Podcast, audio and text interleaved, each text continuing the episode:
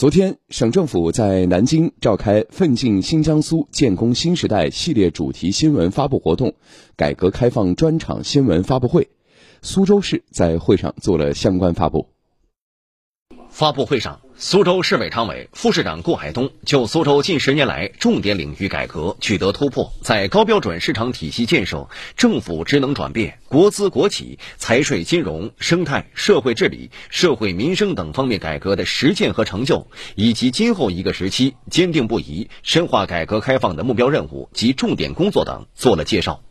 据了解，苏州地区生产总值由2012年的1.2万亿增长到2021年的2.27万亿，居全国第六位，年均增长7.2%。规模以上工业总产值由2.9万亿增长到4.1万亿，居全国第二位。一般公共预算收入由1204亿元增长到2510亿元，居全国第四位。进出口总额由三千零五十七亿美元增长到三千九百二十一亿美元，居全国第四位。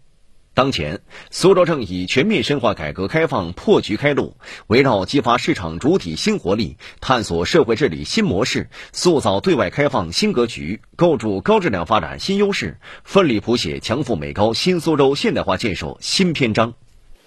推动有效市场和有为政府。双向奔赴，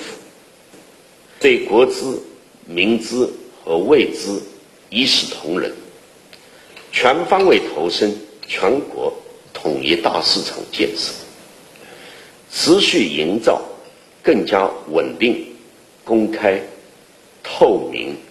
可预期的营商环境。